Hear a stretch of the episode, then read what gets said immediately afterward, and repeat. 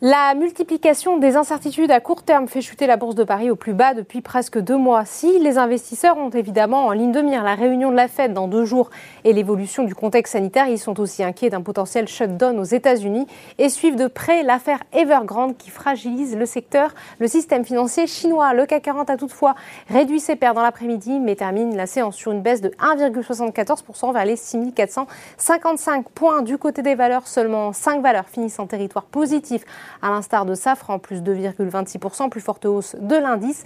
Les matières premières accusent l'une des plus fortes baisses, à l'instar d'ArcelorMittal qui lâche 7,2%. Forte baisse également pour les banques dans le sillage du secteur financier à Hong Kong et en Europe. Société Générale chute de 5,7%. Le luxe est également en territoire négatif. En effet, toute mauvaise nouvelle en provenance de Chine, principal marché du secteur, impacte les valeurs du secteur. LVMH perd presque 2%. L'automobile est aussi dans le rouge. Stellantis perd 4, 64%. Les inquiétudes liées à la Chine, premier importateur mondial, favorisent également le repli du marché pétrolier qui renvoie le prix du baril de Brent sous les 75 dollars et Total Energy lâche 1,5% sur le SBF 120 maintenant.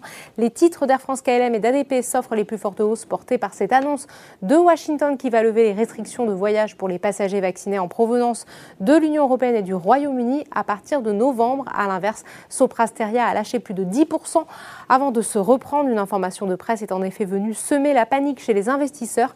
Info selon laquelle la société serait intéressée par un rapprochement avec son concurrent Atos, dont la capitalisation boursière est supérieure.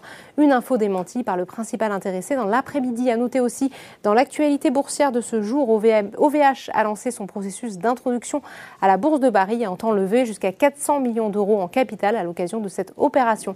Enfin, outre-Atlantique, la bourse de New York a elle aussi ouvert en nette baisse dans un contexte de repli général des marchés actions. Voilà, c'est tout pour ce soir, mais n'oubliez pas, toute l'actualité économique et financière est sur Boursorama.